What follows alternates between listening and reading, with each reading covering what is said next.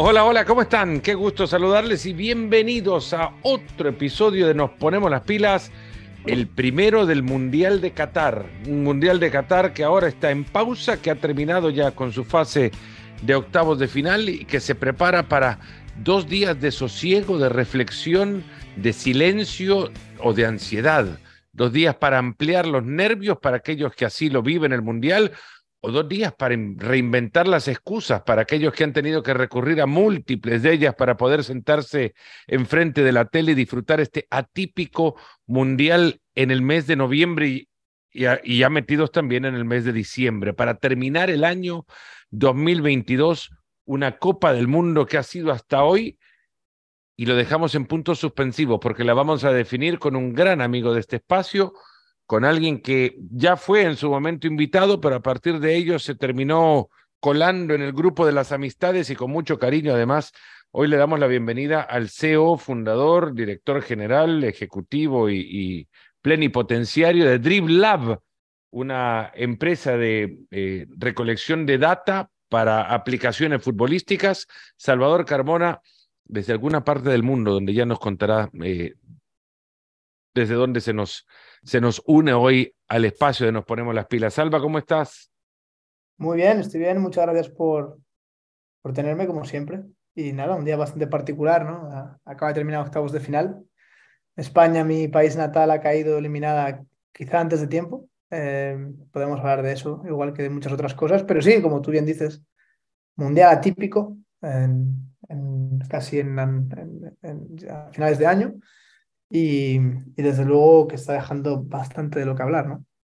Bueno, de todo eso trataremos, de eso bastante que, que, nos deja de qué hablar, trataremos de resumirlo en el espacio de hoy. Luego nos encontraremos una vez más cuando terminen los cuartos de final y para anticipar la disputa del título en Lusail, que no sé si es el estadio más repetido en la historia de los mundiales, pero yo estando allá me parecía que se jugaba un partido ahí todos los días, que se jugaba un partido ahí un día y el otro día también. Lusail será la sede de la final el próximo domingo 18 de, de diciembre. Ahí se encontrarán, no sabemos quién, porque ha sido bastante difícil predecir esta Copa del Mundo.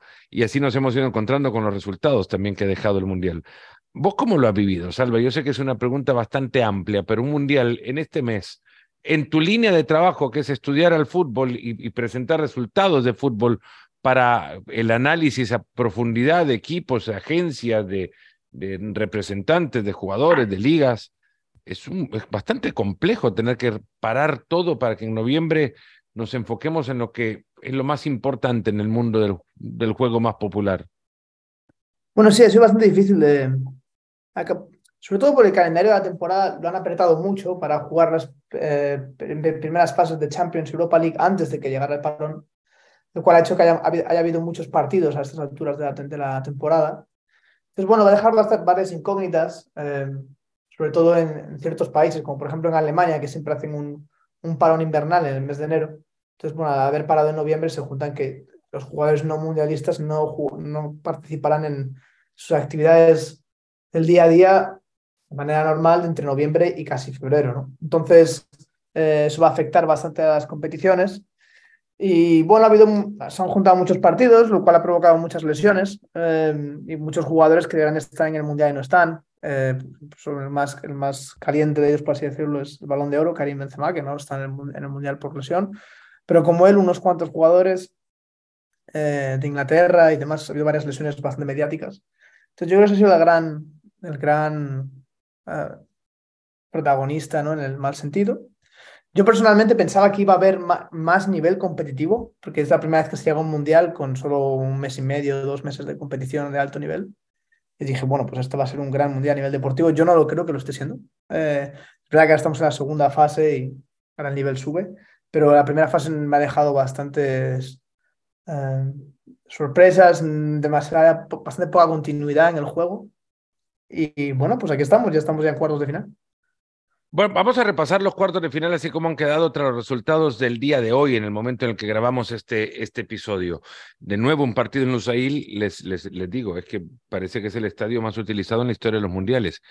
Países Bajos, que para mí futbolísticamente tendría que llamarse Holanda siempre y toda la vida, pero ya esa es otra discusión, enfrentando a la Argentina Croacia jugará ante Brasil y hay historial en cada uno de los partidos. Eh, digo historial, eh, podemos recordar eh, Argentina-Holanda de distintos mundiales, podemos recordar un Brasil-Croacia del Mundial del 98, podemos recordar Inglaterra ante Francia, sí, en el Mundial de España 82, por ejemplo, Marruecos-Portugal se cruzaron en el Mundial de 1986 en México en fase de grupos pero nadie se estaba esperando que se cruzaran marroquíes ante portugueses en los cuartos de final de, este, de esta Copa del Mundo. Voy a regresar a lo que decía Salva, porque hay algo también interesante en lo que comentabas. El, eh, en uno de los eh, hoteles, bueno, en el hotel principal de, del Mundial, que es el hotel de FIFA, no sé si llamarle así hotel principal, solo porque ahí se hospedan los altos dirigentes de la FIFA, pero es donde más gente de fútbol te terminabas encontrando, árbitros, exjugadores, dirigentes. Me crucé un día con Giorgio Marchetti, director ejecutivo de la, de, la FIFA, director de, de, la FIFA, de la UEFA. Giorgio Marchetti es la voz que conduce los sorteos de la Champions, de la Europa League. Eh, y charlando en el lobby del hotel sobre su opinión sobre el Mundial y, y el calendario y lo atípico de esta de la fecha de la competencia, hablaba justo de eso mismo, de, de la cantidad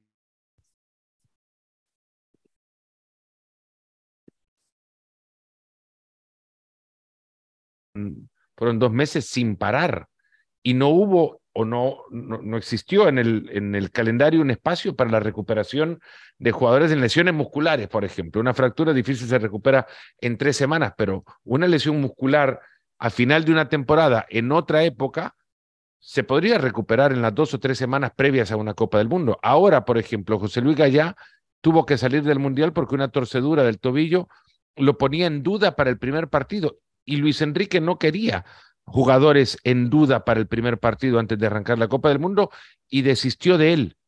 Eh, otras lesiones fueron de mayor eh, consideración, pero una torcedura de tobillo te puede recuperar en dos semanas y estar para el segundo partido. Ahora no había espacio para eso. Eso también hizo que las convocatorias fueran bastante complejas. Pero yo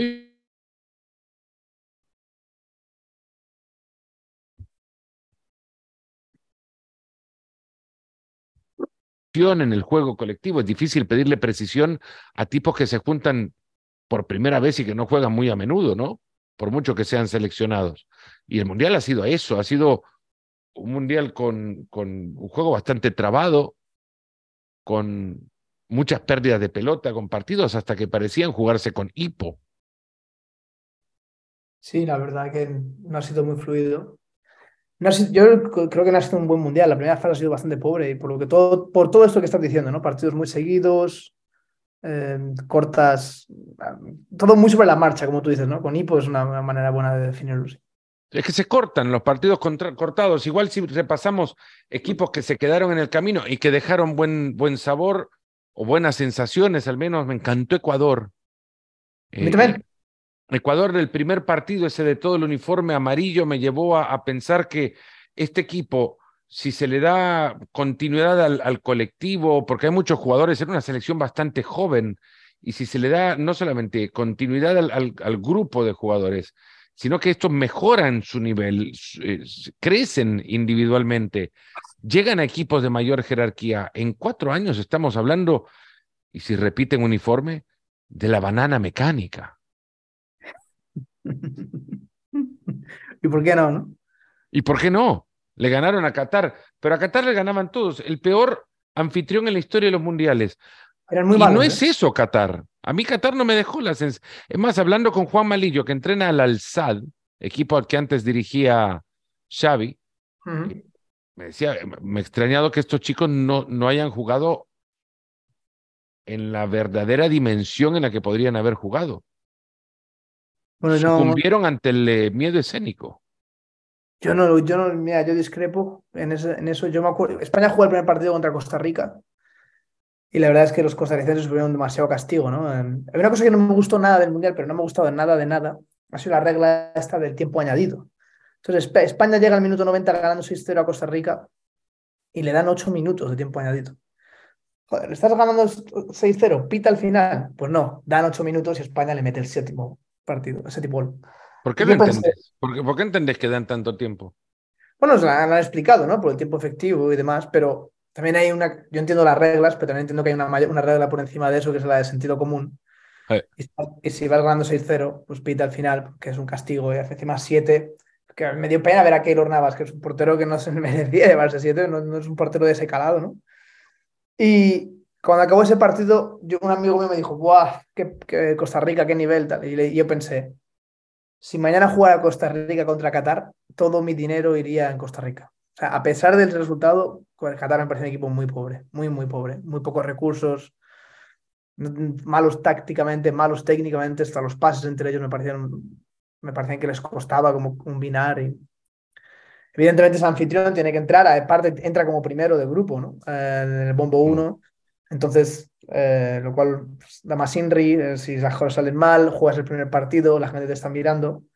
Y sí, evidentemente el medio técnico juega, una, juega un papel primordial, pero a mí sí me pareció un equipo muy pobre visto lo que nos dejó la primera fase también y lo que muchos otros, lo que muchos equipos que han quedado eliminados dejaron en la fase de grupos, es aún mayor sorpresa que Arabia le haya ganado a la Argentina.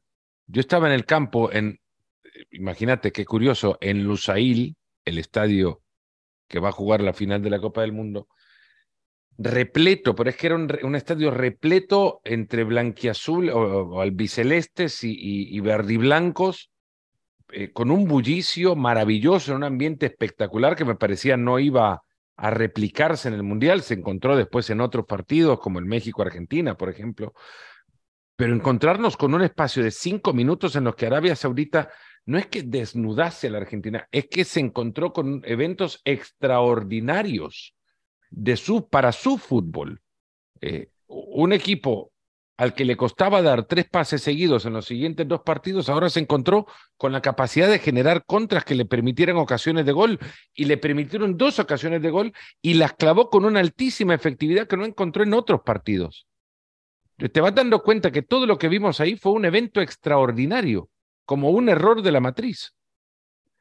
Sí, la verdad que lo de Arabia fue, una, buena sorpresa los argentinos se fueron allí con un susto en el cuerpo, ¿no? Eh, me recordó en cierta medida a la España en 2010, que pierde el primer partido contra Suiza y los jugadores se miran entre ellos y dicen, igual no somos tan buenos, o sea, igual tenemos aquí un problema. Creo que Scaloni gestionó mal los cambios y creo que, creo que Argentina, que Argentina no pudo...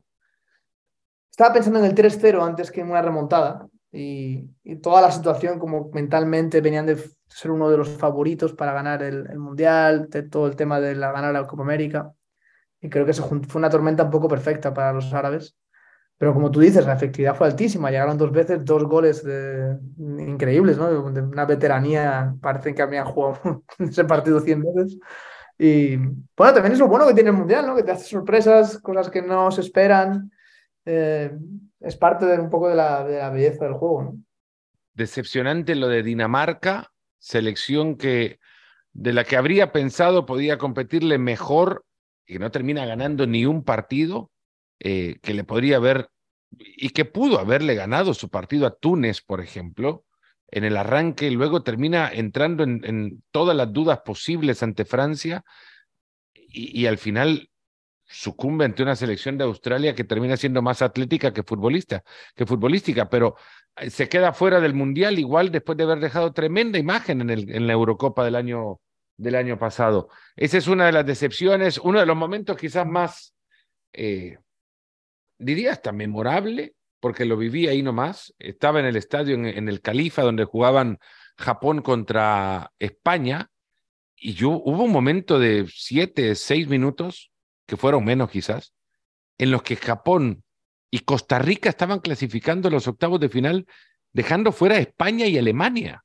La palidez en el rostro de los familiares españoles que veían ese partido sabiéndose afuera del Mundial, era ya una, una pintura fantástica de la, del lugar en el que en algún momento los mundiales te meten por sorpresa.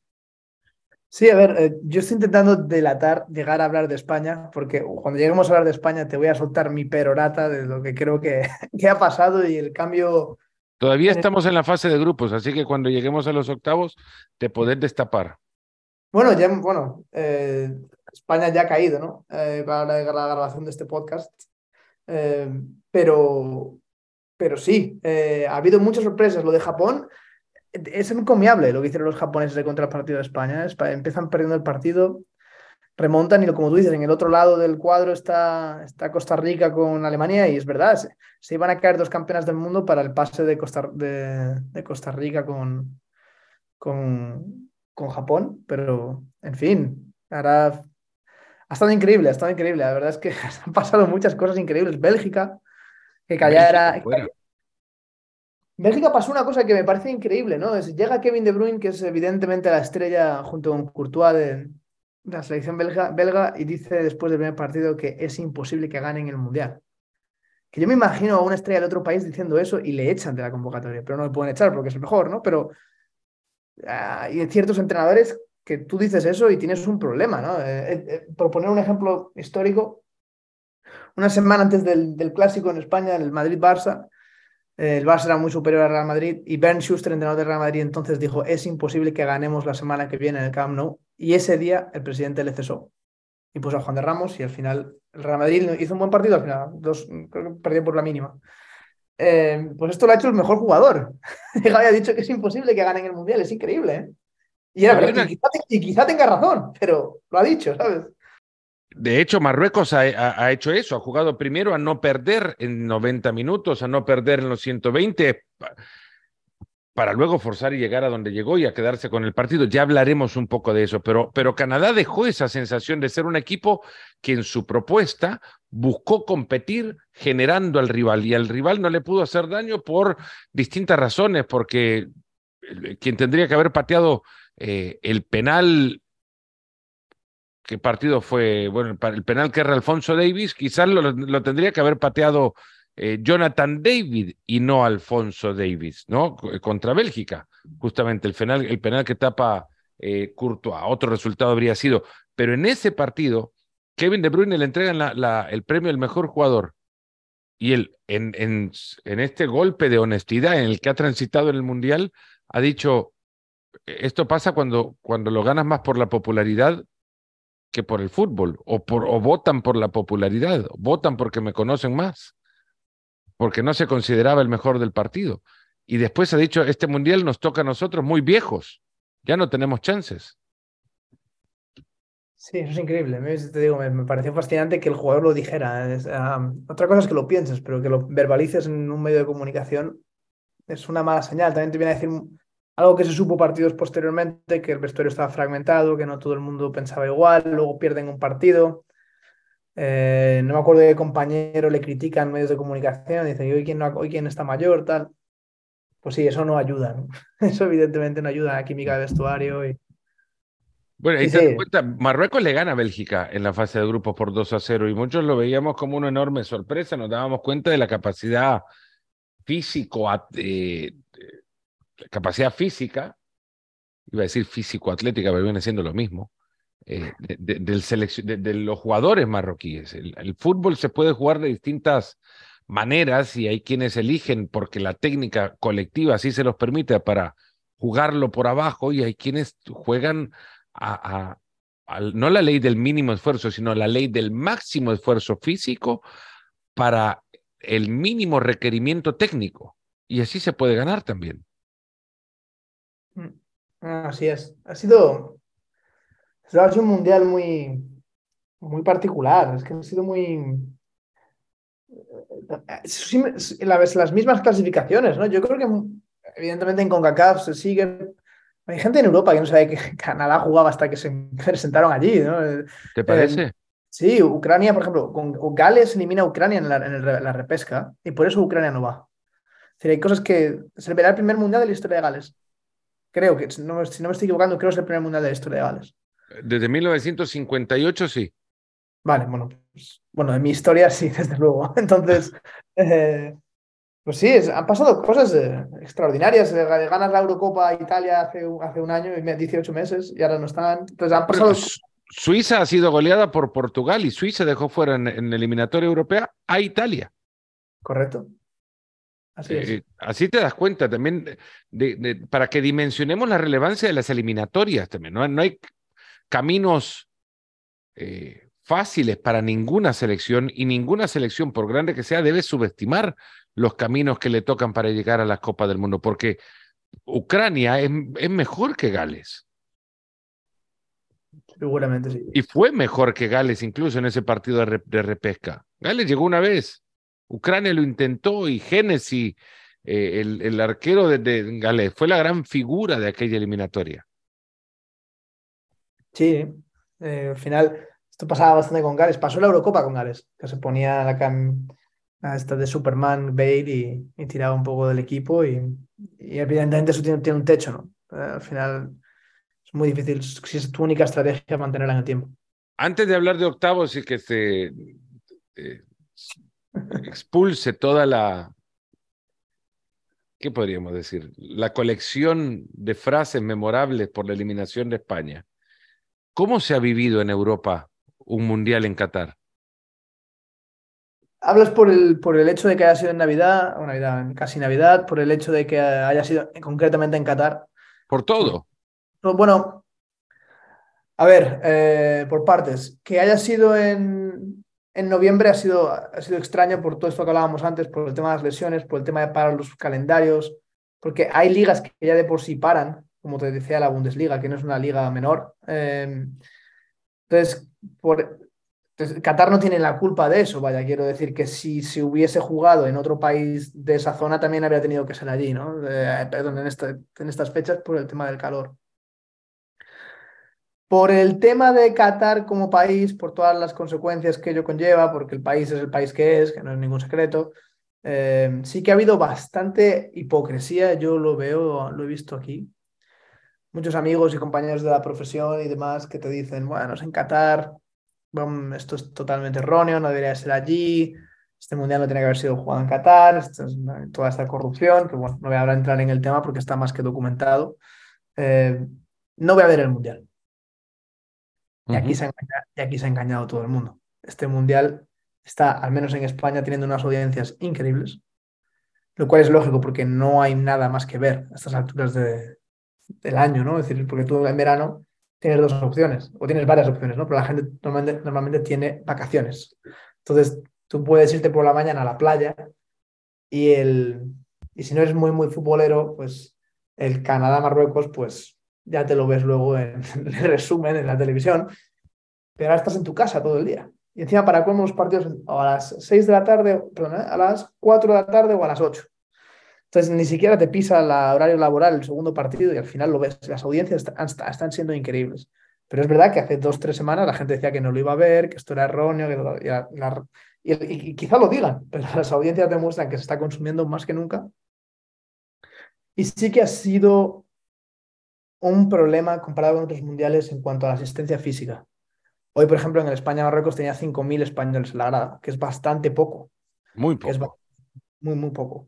¿Por qué? Porque era en Qatar. ¿Y por qué? ¿Por qué, por qué era esto? Pues porque los hoteles eran muy caros, ya los vuelos eran muy caros, el día a día allí era como imposible.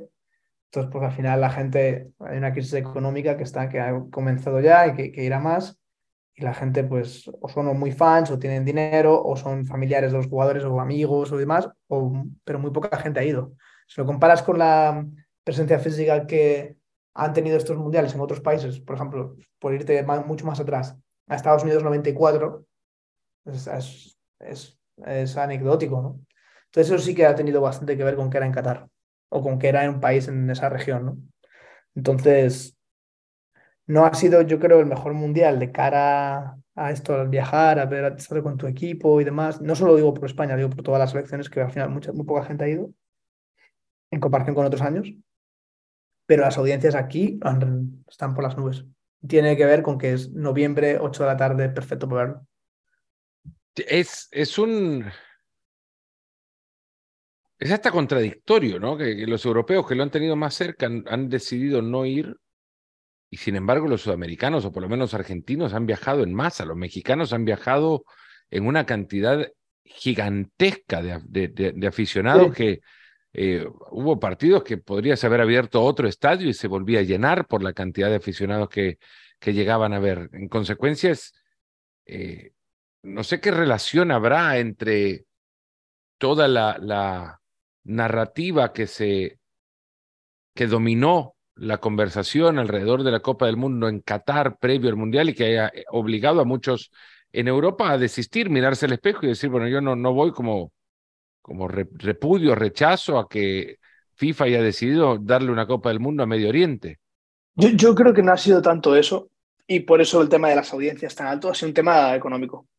Yo creo que la gente hubiera ido si hubiera sido más asequible económicamente, si hubiera habido más viabilidad de hoteles eh, y demás.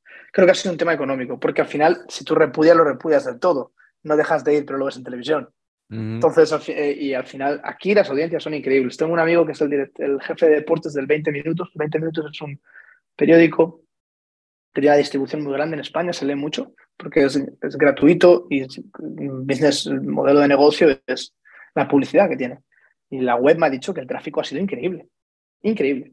Y... hace, pocos días escuchaba también que, que, Radio Marca estuvo a un día, no Radio Marca, marca.com, el sitio web del periódico deportivo tan reconocido, estuvo a, muy poco de romper una, un récord de, de, visitas en un mes. Sí, eh, sí, sí. Y eso hay, hay que hacerlo, hay que tener un récord de visitas histórico para un sitio de tantos, de tantos años de existencia. Eh, el Mundial, visto desde ahí, al Mundial le hizo falta un, eh, un golpe de, educación a todos, me parece, porque eh, ciertamente fue entregado a una sede extraña, rara, atípica y sin historia futbolística, por las razones que quieran, cuyas pruebas yo no tengo, pero dudas creo tampoco me quedan, han sido entregados porque se sobornó a quienes votaban para elegir a esta sede. Eh, de alguna u otra manera se le, se le hizo conocer que existirían favores para la organización o para, para FIFA como institución regidora del fútbol si el Mundial se llevaba a cabo con 12 años de antelación a su, a su cita en este país en construcción eh, o en vías de construcción, un país que ha crecido exponencialmente en los 12 años de, que han pasado desde que Sepp Blatter abrió el sobre y sacó el nombre de Qatar para la sorpresa de todos o para la sorpresa de nadie. Y 12 años después, los, los, edificios que se construyeron y se levantaron están todos con, con olor a, a, pintura fresca, a cemento recién seco. Es más, yo me, me, alquilé un scooter para caminar, no para caminar, no, para andar más rápido de un lado a otro, para trasladarme a mayor velocidad, aunque solo fuese a 20 kilómetros por hora, y no tuve por fortuna ningún accidente salvo uno, es pasar por encima de pintura, no pintura, de cemento fresco en una acera. En bueno, el scooter, en el cemento fresco, ahí adentro quedarán las huellas de, de, de mi zapato posado sobre el cemento fresco de esta acera. Porque era todo así, era una ciudad en cemento fresco. Bueno, yo no, yo no puedo discutir eso primero porque no he ido, solo para empezar. Eh, tampoco voy a, dar a, alabanza a la decisión de darse a Qatar o no. Al final, a mí, no me, a mí no me ha afectado ni para bien ni para mal, no tengo familia ni amigos ni allí, pero lo que quiero decir con lo que voy a terminar la frase es que sí creo que hay precedentes, quizá no iguales, pero sí similares. ¿Qué hacía unos Juegos Olímpicos en Atlanta? Eso nunca tuvo que haber pasado. Pero como es Estados Unidos y tal, pues Qatar es como, como, se le, como que está mal, ¿no? Y, bueno, habrá, habrá que, cuestione lo que acabas de decir, pero tiene muchísima razón, porque Atenas estaba designada sentimentalmente para celebrar el centenario olímpico en 1996 e incluso a mí me dijo ya un fallecido miembro del Comité Olímpico Internacional de entonces que él consideraba que entrados a la última votación, Atenas ganaría la elección para los Juegos Olímpicos del 96 y se dio cuenta que había ejecutivos de una firma muy, muy, muy, muy, muy popular y famosa de bebidas gaseosas, con sede en Atlanta, hablando con dirigentes del Comité Olímpico Internacional en el lobby del hotel y a partir de ahí se dio cuenta que ya está, Atenas no ganaría esa sede y la ganó Atlanta vía sobornos también. Y, Atlanta, que te digo que no es Nueva York, ni Los Ángeles, ni Miami, ni, ni, sigo, ¿no? Te puedo decir de Chicago, te puedo decir 10 ciudades que van antes de Atlanta. Entonces, por eso digo que, que yo no voy a defender la decisión de darse a Qatar, porque te digo, ya lo he dicho antes, está más que documentado, pero tampoco me llevo los, las manos a la cabeza porque hay precedentes de esto en, muchos deportes. ¿no? Eh, ahora lo de Qatar nos parece muy mal, porque o sea, un gran beneficiado de que, esto haya ido a Qatar ha sido que Rusia 2018 se lo llevara, porque como que ha eclipsado esa decisión. Es una decisión también que hacemos un mundial a, 18 grados en, un, en un país que es más grande que un continente. Pero también se hizo. Y no creo que fueran por razones de mérito o no. Entonces, que, que, hay precedentes de esto y por eso a mí yo como, no me voy a enfadar por esto y por lo otro no. Entonces, Son dos Copas del Mundo asignadas a dos, eh, dos naciones con la necesidad imperiosa de encontrar en el deporte más popular un vehículo para lavar su imagen. Y así salí yo también, poder regresar a los archivos de los podcasts anteriores y el que grabé de del, del 2018 cuando terminó el Campeonato del Mundo de, Rusia y uno que grabé en solitario, un monólogo de, de, aquel mundial, y no dudo haber dicho, aunque no recuerdo literalmente lo que, lo que dije en su momento sobre el mundial, a mí Moscú y Rusia particularmente me dejó una imagen impresionante de la dimensión de ese país, el conocimiento de su cultura, de su, de su historia, grata sensación de un país que ha cuatro años después invadido a, otro, a, a una nación sin, eh, sin motivación otra que no sea la de ocupar su territorio y de hacer uso de sus recursos en la Primera Guerra en 50 años en el viejo continente. Pero para mí Moscú y Rusia eran, eran divinos cuatro años atrás.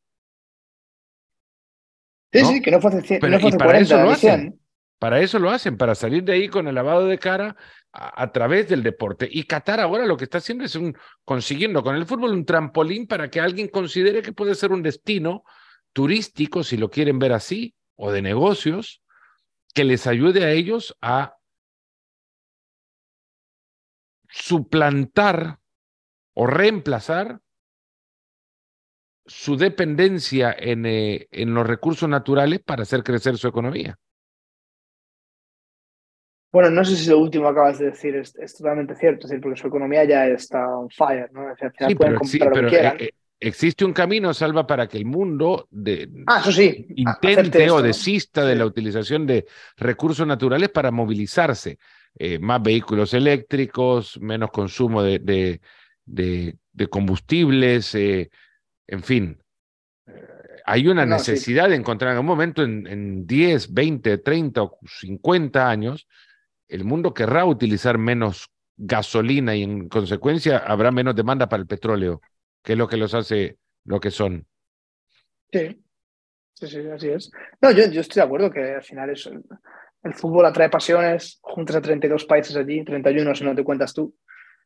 Eh, es, el, es, el, evento con más audiencia del mundo y yo, yo si fuese un país también querría tener, ser el anfitrión solo por la visibilidad que te da, cambia mucho el paradigma, pasa a primera, a primera línea de playa, no por así decirlo, en España. A Barcelona le vino muy bien, a la ciudad del país. Eh, pues imagínate en un país de estos que son, que tienen esta, esta prensa negativa por las tomas de decisiones que tienen, culturales, te lo, pues lo blanqueas, ¿no? La realidad. ojo que en un par de años y España puede ser sede del Mundial del 2030. Bueno. Lindo Mundial con Ucrania, además. Sí, es una decisión un poco, poco oportunista, ¿no? Si no hubiera pasado lo que ha pasado con Rusia, no sé si España se hubiese, hubiese aliado con, con, la federación de allá. ¿Te puedo preguntar por qué España quedó fuera del Mundial ya? Preguntas cuando tú quieras. Bueno, hay unas cuantas razones por las que España ha perdido, evidentemente la razón básica es porque ha perdido contra Marruecos y no hay más historia, ¿no? Pero bueno, de, de aquellos, de aquellos lodos, ¿no? pues tienes estas consecuencias. Eh, bueno, si hablamos de España. España ha cumplido un ciclo eh, de cuatro años. Creo que España no ha avanzado nada en el Mundial de Rusia. En el Mundial de Rusia perdimos contra Rusia. Eh, hicimos el famoso partido de los mil pases, pero teníamos cero, cero dinamita arriba y fuimos a los penaltis y ganaron los rusos. Pero sí que, se, sí que es distinto porque dos días antes de que empezara el Mundial se echa al seleccionador, se pone un seleccionador eh, de, para dos, tres semanas que durará el Mundial. pierdes contra Rusia, que es anfitriona. Entonces, como que es como si no, hubiéramos, si hubiera pasado todo esto, quizá hubiéramos pasado. Y fue una gran pena porque España estaba en el lado fácil del cuadro. Eh, España, si, si, hubiera pasado lo que, entre comillas, tenía que haber pasado, se hubiese cruzado con semifinales con Croacia y quizá hubiera jugado a la final del Mundial. Sí que creo que España no hubiera ganado el Mundial, o sea, no, no, no, no soy un hipócrita con eso, ni mucho menos. Pero bueno, dijimos, bueno, pues hemos perdido el Mundial porque ha pasado esto con el seleccionador y bueno, ahora ya estamos aquí. Y entonces llega Luis Enrique y aquí hay un espejismo, que es mi opinión, que es la Eurocopa del 2021. Entonces, la Eurocopa del 2021 no fue normal. Primero porque se tenía que haber jugado en 2020, pero hubo una pandemia mundial. Entonces España, si, solo vas al análisis de, bueno, se jugó una semifinal que no está mal, pues está muy bien. Pero ¿qué ocurrió en esa, Eurocopa? En esa Eurocopa España eh, se mete en segunda de grupo con cinco puntos, empata dos partidos como anfitrión en Sevilla. Eh, Eslovenia y Suecia empatan y España gana el último partido. Eslovenia, no, me acuerdo exactamente, pero el tercer partido lo ganamos 5-0. Entonces España pasa segunda de grupo y nos cae Croacia. Entonces España va ganando ese partido 1-2 y los croatas terminamos empatando 3-3 y vamos a la prórroga. Y en la prórroga ganamos 5-3. Y en el otro lado del cuadro, Suiza da la sorpresa y elimina a Francia. Entonces España le, gana a Suiza, también empate, y pasa y llega a la semifinal y pierde con Italia. Entonces, hay como, o en cuanto llegó un equipo fuerte de verdad, Italia nos echó. Y desde, yo creo que España no ha avanzado. España ha, cambiado varias cosas, ¿no? Luis Enrique ha personalizado el, el, el éxito o fracaso de la selección sobre él. Es decir, igual que tienes la Brasil de Neymar o la Argentina de Messi, España ya no era la España de jugador X, la España de Luis Enrique. Y ha hecho una convocatoria muy extraña. Eh, al final, eh, eh, los, jugadores, pues al final se llevó cuatro centrales, sabiendo que dos no iban a jugar, porque ha puesto Rodri de Manchester City de central todos los partidos.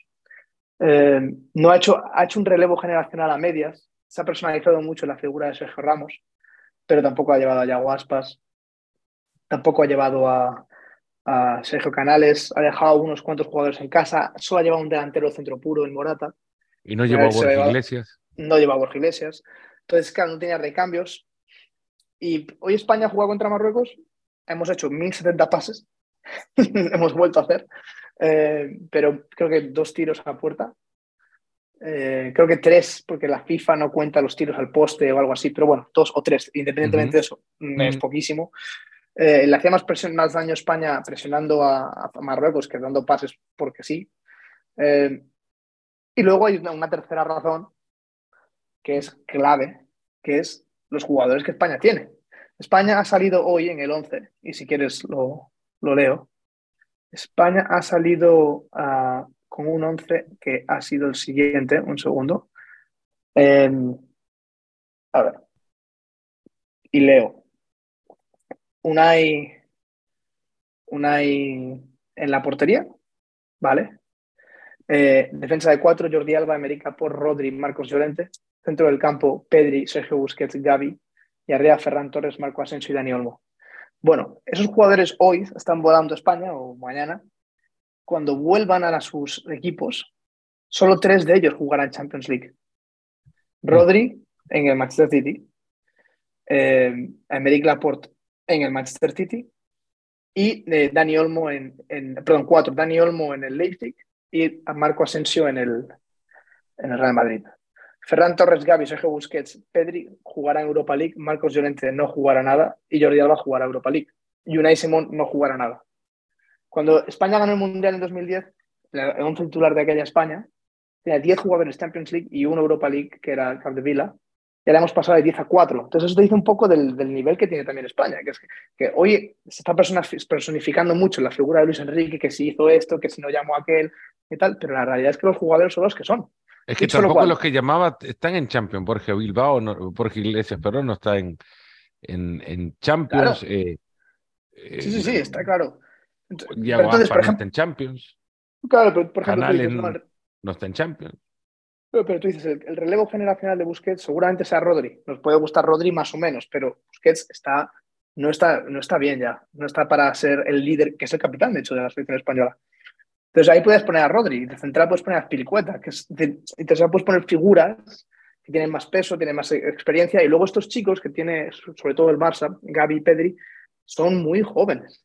Es decir, son muy buenos, pero cuando hay Xavi o Iniesta, que se les compara a ellos dos con Xavi Iniesta, son titulares afianzados de la selección española, tienen 3, 4, 5 años más de pedigrí que ellos. Entonces no tienen esa experiencia, ese bagaje y quizá hayan pasado a la varicela en, este mundial. En este mundial. Eh, Gaby, por ejemplo, hoy, hoy ha hecho un cambio que, yo no lo hubiera hecho, que es el sacar a Gaby, que era el que más corría, más físicamente estaba más fuerte y lo ha, y lo ha cambiado. Y, y, claro, los que han salido de dentro, a Gaby, si no, creo que lo ha cambiado por Carlos Soler, eh, y luego lo que te digo, las, las, variedades tácticas tampoco eran geniales, porque solo llevaba Morata de 9 puro. pero, dicho todo esto, los jugadores no son geniales, la transición no sé si ha sido la mejor, no sé si Luis Enrique, no llevando a estos jugadores más veteranos, se ha equivocado. Mm. Pero también hay que. pero la realidad, la realidad es que has perdido con Marruecos, que si, que si quitando a Kimi, lateral derecho, todos los demás, uno por uno, yo no creo que sean mejores que los jugadores españoles en sus, en sus puestos homólogos. Quizás Sijek, pero ya. España debería haber ganado este partido. España se va de la Copa del Mundo después de haber rematado, bueno, no, no haber rematado, haber rematado solo una vez entre los tres palos, como ya decía, puede ser o no palo, la última que tuvo Pablo Sarabia. Sí, no cambia nada, sí. Pero no cambia absolutamente nada. Se va de la Copa del Mundo después de haber jugado cuatro partidos, tres de ellos con más de mil toques. Eh, sí, y solo una victoria. Y, solo una victoria. Y solo un triunfo contra la selección de, Japón, de, Costa Rica. De Costa Rica. Y, si pierde contra Japón. Con la sensación de haber, de, haber jugado hoy su partido ante Marruecos para tocar la pelota, pero olvidándose que, que, que, tocar la pelota por solo tocar el balón no le lleva absolutamente a nada. Que el fútbol se juega se juega para ganar, que, que se toca la pelota para poder llegar al arco, no se toca para jugar, se juega para, no, no, se toca para jugar, mejor dicho, no, no se juega para tocar el balón nada más. Se toca para jugar y jugar para ganar.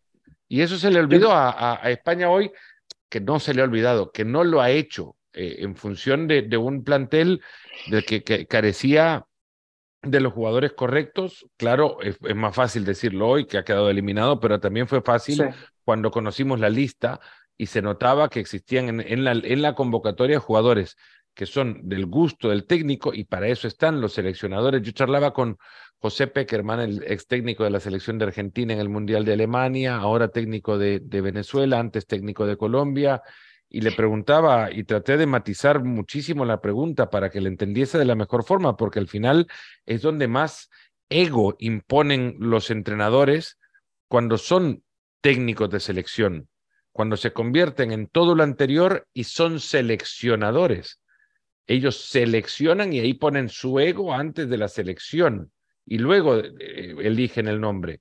Y, hay muchas cuestiones que van por puro gusto del técnico. Y esas son cuestiones que, son, no se pueden criticar.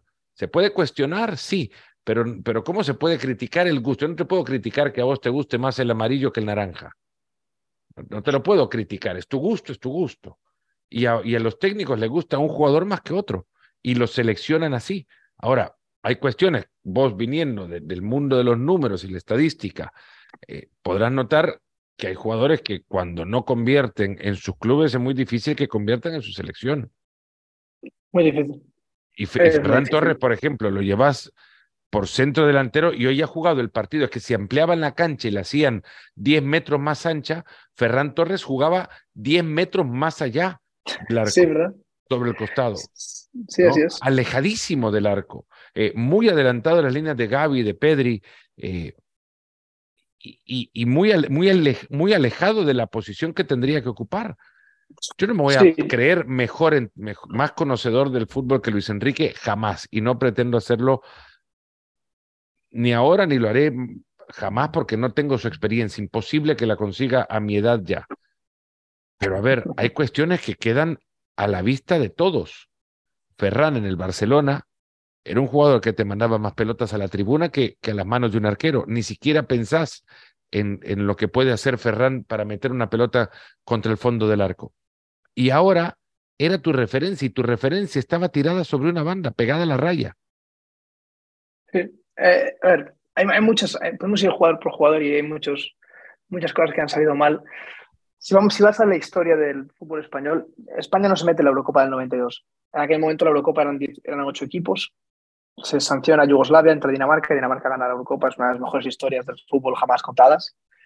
Eh, España no se mete en el 92 y desde entonces España se mete en todos los torneos. Eh, y para mí ese es el, segunda mayor, el segundo mayor fracaso de España en el fútbol internacional. El, primer, el mayor de todos, yo lo recuerdo porque fui al Mundial, fue el Mundial del 98. España no sale de la fase de grupos, eh, pierde contra Nigeria, empata con Paraguay y al final ganamos a Bulgaria 5-0, pero ya daba igual. Y después de eso, para mí es esto. En el 2018, lo que te digo, fue Rusia, pero pasó la historia hasta el seleccionador. En el 2002 pues fue otro fracaso, pero al menos llegaste a cuarto de final. Corea hubo un arbitraje un poco particular. Aún así tenías que haber ganado a Corea, eso no, es una excusa. Mm. Y, luego otra muy mala fue en la Eurocopa del 94 que no saliste, que, que, no saliste de la fase de grupos con Portugal, que era anfitriona, y Grecia, que fue la campeona. Eh, entonces, bueno, siempre puedes contar algo. Para mí la peor de todas es 98, pero para mí hoy es la segunda peor. Eh, Marruecos es una selección menor no es una falta de respeto, es una descripción, es una, es, una realidad. Porque te digo, solo un jugador de la selección marroquí sea titular en la española, que es Hakimi. Stijek, dado visto lo visto, que seguramente también, pero no hay tres. Eh, y, España no ha sido capaz de convertir un penalti. Hemos tirado tres penaltis, hemos fallado los tres. Pero es que es la realidad. Sí, pero no se puede caer a los penaltis a pensar que Correcto, eh, España patea mal los penaltis. España juega mal 120 minutos y luego llega a este lugar a donde la individualidad define el deporte colectivo. Lo colectivo te llevó, te arrinconó a esta posición en la que, en la que has caído. Es que los penaltis aparte terminan siendo hasta una, una un, un, un poema. Sí, yo por terminar de España. el, último penal de Marruecos lo, lo, marca un chico nacido en Madrid y los penales te los ataja un chico que ataja para el Sevilla y se siente más andaluz. Bueno, eso no lo sé, pero la segunda parte, digo, la primera sí, nació en Madrid. Eh, lo que sí sé, lo que sí sé es dos cosas, y ya termino con este tema, si quieres, pues sí que hablamos más de España, pero no quiero aburrir a tu audiencia, que es bastante internacional. Eh, España, hay una, tú puedes ganar o perder, tú puedes tener un mal día, puedes tener un plan y que no salga bien, puede pasar. Lo que no puedes hacer es perder, es negar la evidencia.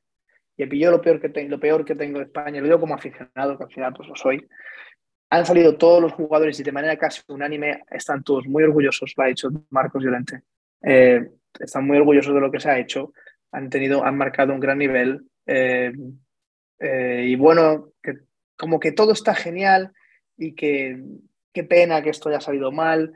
Eh, ha dicho una cosa Ferran Torres que es como, pero, o sea, como una falta de, como estar, que, tu realidad está cegada, ¿no? Ha dicho, y, y, y Leo, Leo, un mundial muy positivo, hemos transmitido nuestra idea. De esto vamos a seguir más fuertes y vamos a aprender.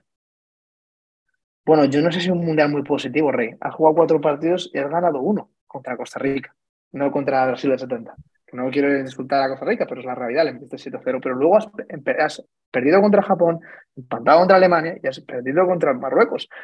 Marcos Llorente tiene unos comentarios parecidos. Estos chicos como que no son conscientes de que es un ridículo histórico. Igual porque son muy jóvenes, que ojalá que sea por eso, pero eso es una realidad. Y la segunda realidad, y es mi frase, es mi, creo es mi frase favorita del nunca dicha de un deportista, a lo mejor las habrá mejores, pero, solo, pero esta es mi favorita, que es una de Mike Tyson, que dice, todos tenemos un plan hasta que te pegan un puñetazo en la boca. Y hoy nos han pegado un puñetazo en la boca. Eh, eh, es la realidad. Entonces hay que ver, otro topicazo del fútbol es el fútbol siempre te da otra oportunidad. Habrá que ver cómo gestiona España, la federación y demás, este batacazo, que lo ha sido y no hay que ponerle paños calientes, ver si sigue o no Luis Enrique, ver cómo gestiona los talentos que tiene España jóvenes, porque han dejado una buena camada de, chicos y creo que en el futuro España va a tener buenos jugadores, pero lo de hoy ha sido malo y, decir que no lo es, como han dicho estos jugadores, es simplemente engañarse. Eh, hoy terminaba el partido y con esto vamos a terminar esto tuiteando algo que, me salía, de, la verdad que fue muy genuino. Además, yo quería saber en qué momento Luis Enrique hacía su sesión regular de Twitch.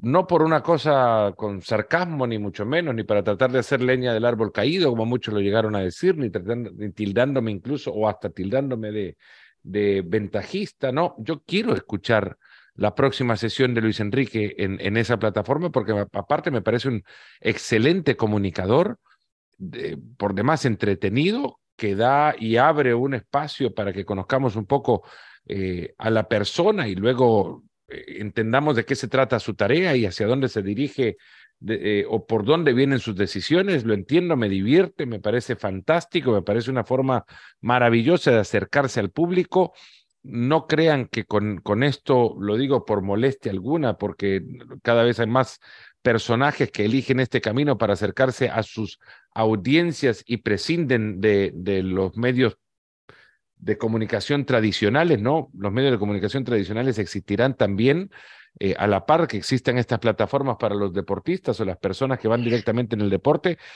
Me encanta esa versión de Luis Enrique y quisiera más en más entrenadores para poder entablar este tipo de, conversaciones y esta apertura hacia la comunicación. Pero quiero saber cuándo va a ser la próxima sesión de Twitch. Sí, habrá que ver si la, habrá que ver si la hace, eh, si la hace siendo seleccionador o no, porque estos días va a pasar algo. Su contrato acaba, va a ser ratificado, renovado o se irá. Habrá que ver cómo gestiona esto. Y una cosa de Luis Enrique, ya lo hablo como, como aficionado al fútbol, Luis Enrique es una persona que nunca cayó genial a la, al gran pueblo español. A mí, me cae, a mí me cae genial. Entonces, bueno, pero yo te digo, la, yo te digo lo, por lo que yo percibo de mis amigos y demás, tanto del Madrid y del Barça, no es un tipo que haya caído muy bien. Hablo de la época de jugador también, ¿eh? no hablo de ahora, de estos últimos meses. Y creo que con el Twitch le dio una vuelta a esto. Creo que se acercó mucho al, al público, eh, congenió mucho con la gente, la gente le vio más directo, sin intermediarios, por así decirlo. Y, creo, que creo que es un tipo que su, imagen ha mejorado mucho por hacer este tipo de actividades, ¿no? en este caso el Twitch, que yo no soy un streamer ni pretendo serlo ni, me meto. Pero, pero te metes en Twitter y la gente comparte sus clips y contaba pues, cosas graciosas, ¿no? De que si su de que si Ferran sale con su hija, que, este tipo de cosas que al final pues, te hacen más humano. Será gracioso porque no tenés hija. No, claro, yo no tengo, no tengo. Pero bueno, que la gente empatiza con este tipo, ¿no? De este tipo de cosas, ¿no? Y, creo que ha mejorado mucho su imagen a, título de la gente, quizá no hardcore fútbol, pero gente pues como mi madre, ¿no? Que, que gracioso Luis Enrique. Yo pensaba que era un borde, ¿no? Lo típico, ¿no? Eh, y habrá que ver qué, qué ocurre, a, qué, qué, hace ahora. Yo, yo espero que lo, que lo, siga haciendo y yo tengo genuino interés por ver qué... Pues sí, si, si, hiciera Twitch ahora no te voy a engañar, me conectaría. Decirte que no sería un poquito total, ¿sabes? Y sería un boom de audiencia, además. Lo, lo, lo que ahora tiene igual ante, ante sí el, presidente de la Federación Española, Luis Rubiales, es una decisión tremenda. Es qué hará con mm. eh, un técnico que le gusta mucho, seguramente, a mucha gente, que incluso hasta por su personalidad eh, llegó a, a, a convertirse en, más que un entrenador, era un jugador más del equipo, era... Sí, sí, así es. Así nunca fue, nunca fue la, la, la, selección de España de ningún jugador, fue la selección de Luis Enrique. Y hace mucho tiempo, hace muchos años, que no se veía una selección de España con tanta influencia de su entrenador, lo cual le viene muy bien al grupo también, porque acá hay individualidades que podrían terminar siendo castigadas, sin embargo los castigos están cayéndole a Luis Enrique. Sí, sí, por eso digo que, por eso digo que a mí lo que, lo que, lo que intentaba transmitir antes es que ahora el gran culpable de esto es Luis Enrique, porque Luis Enrique se ha cargado de presión y de protagonismo durante estos meses, pero no hay que obviar que los jugadores no han hecho ningún, gran trabajo. Entonces a los jugadores les viene bien esto y le viene bien hasta la propia federación. Es decir, eso es como cuando, el, cuando ciertos clubes tienen a ciertos entrenadores, por ejemplo, el cuando estaba United estaba Ferguson, no había ningún jugador por encima de Ferguson. Entonces Ferguson era el crack y cuando ganaba y cuando perdía. Entonces eso le viene muy bien al propietario del United, ¿no? Porque tienes a este mm. personaje que te acapara lo bueno y lo malo y te deja pues un poco en paz. Luis Enrique en cierta manera ha, ocupado el foco mediático y ahí habrá que ver si y habrá que ver si no sigue qué línea sigue la federación si, si él decide no continuar porque es una persona con, con mucha personalidad no es ningún secreto Luis Enrique no se encuentra cómodo, decidirá no seguir y habrá que ver por qué tipo de perfil mediático escoge la federación. Si escoge un perfil continuista, sí, y no hay muchos Luis Enríquez, en realidad, no, hay muchos Luis Enríquez, o si agarra un perfil más, low profile, ¿no? Por así decirlo, más un Vicente del Bosque, por así decirlo. Marcelino. Que no Luis, que, no Luis Aragonés, que era, que era, más como Luis Enrique. Era más como Luis Enrique. Y han sido exitosos esos técnicos y han servido también para montar las bases de lo que después puede ser un éxito, ¿no? Primero le pasó a Clemente, aunque la base de Clemente tardó en encontrar aquello que se pudiera llamar exitoso. Aragonés, que se peleó con todos y si habría tenido Twitch habría sido divertidísimo. Te, te, saltaste uno ahí, ¿eh? No, me salté varios. Lo que pasa es que de, de, Sí, pero uno, de, uno con Peregrí, digo, es que hay, Camacho. Ah, Camacho es otro, Camacho es de esos. Camacho es también muy, Luis, muy de Luis, muy, muy de ese estilo, de, de enfrentar sí, a la no se muerde la lengua. Yo creo que al final, y con esto cerramos, la, la, Luis Enrique genera una incomodidad porque Luis Enrique consume a quienes le cuestionan y en consecuencia decide en el estrado de, las ruedas de prensa cuestionar a quienes le, le critican ante, los, ante el público y se defiende ante ellos y somos testigos de eh, cruces entre los eh, anticuerpos creados ya por Luis Enrique y la prensa. Y, y, en el Twitch Luis Enrique llega sin anticuerpos y eso es maravilloso. Ojalá continúe así eh, es un, me parece uno de los mejores técnicos españoles en la actualidad, por mucho que hay quienes no le vean de esa forma. Se le ha escapado el Mundial por decisiones que ha tomado, pero sabíamos también que si lo llegaba a ganar, el Mundial también lo ganaría por las decisiones que había tomado. Difícil verlo ganar con, con sus decisiones por lo que se vio hoy. Podría haber sido Croacia si terminaban primero en el grupo, pues habría sido más difícil porque Croacia se animaba a jugar. Eh, Sí, y, una cosa más, cuando acaba el partido de España ha empezado el de Portugal contra Suiza. Y Portugal le ha pegado tremenda paliza a Suiza, 6-1, un hat-trick de Ramos. Sin Cristiano Ronaldo. Que para colmo la prensa ya está diciendo que había que convocar a los Ramos eh, aquí en España con el juego de, apellidos.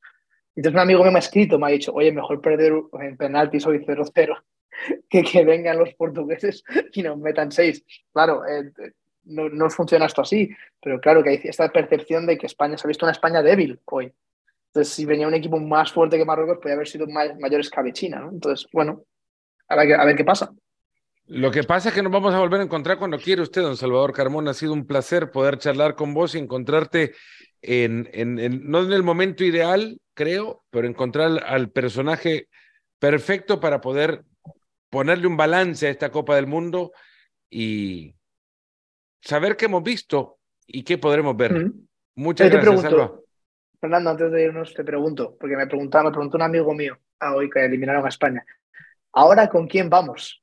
Entonces yo te pregunto, ¿con quién vas? Y mójate, que te tiras a la piscina y sales seco. Vamos con el que queremos que ganen.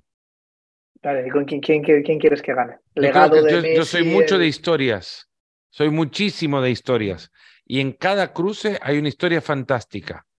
Bangal superando lo que ha superado porque está sufriendo muchísimo Argentina y la historia que ya sabemos detrás de, de Leo Messi, la edad de Luka Modric llevando a Croacia, Neymar agigantando su figura con la selección brasileña, Inglaterra y eso que no vuelve desde el 66, Francia repitiendo y sin Benzema balón de oro, Marruecos el equipo chico en el que nadie cree y la historia de Cristiano con Portugal.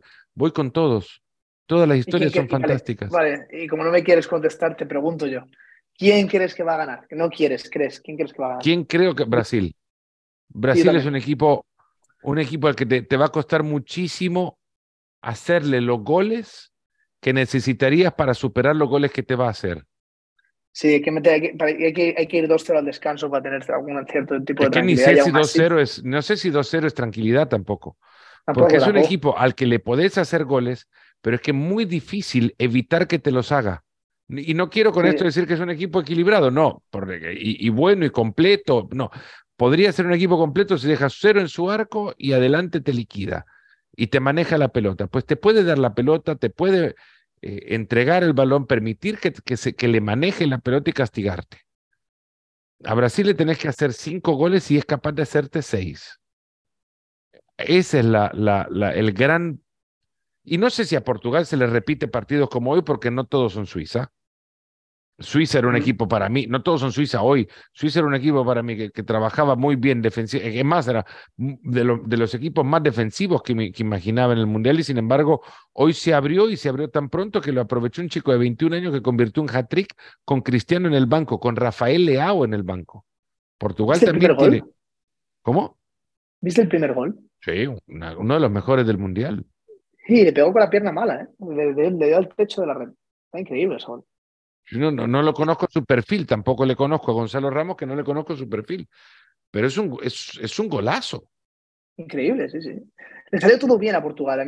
Sommer, que es, los, suizos no son mal equipo, ¿eh? no, no, tienen un mal plantel y sufrieron demasiado castigo. Pero bueno, es el, es el fútbol, ¿no? Para para mal. Ahora, no sé si esta Portugal la volveremos a ver. Seguro va a ser otro partido contra Marruecos, porque Marruecos va a jugar a lo mismo que ha jugado y, Marruecos le, va a cerrar los espacios que Suiza le permitió.